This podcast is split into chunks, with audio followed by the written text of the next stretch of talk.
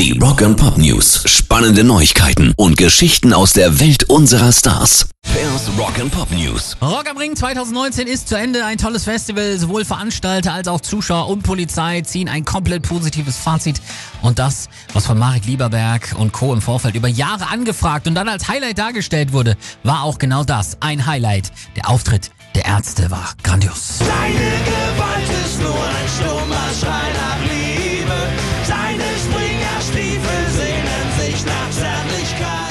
Wermutstropfen, er war parallel zu Slayer. Da hatten einige Fans echt einen Struggle, wie sie sich da entscheiden sollten. Ansonsten endlich mal alles glatt gegangen. Und nach Rock am Ring ist vor Rock am Ring. Die Planungen laufen schon heiß. Für das 35-jährige Jubiläum, das Booking läuft auch. Erste Bands sollen schon bald bekannt gegeben werden. Und der Termin steht auch schon. 5.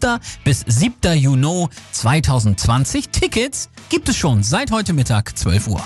Rock and Pop News. Kiss sind eine der größten Rockbands ever, keine Frage, aber wo sie wirklich unerreicht sind, das ist ihr Merchandise.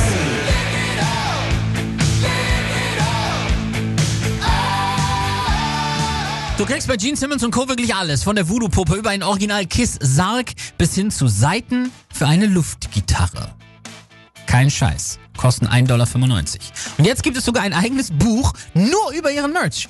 390 Seiten mit jeder Menge Bildern, in dem alle Dinge, die sie jemals verkauft haben, aufgelistet sind. Titel The Hottest Brand in the Land. Kostenpunkt 99 Dollar. Und ich wette, auch das kriegen sie verkauft. Pairs Rock and Pop News.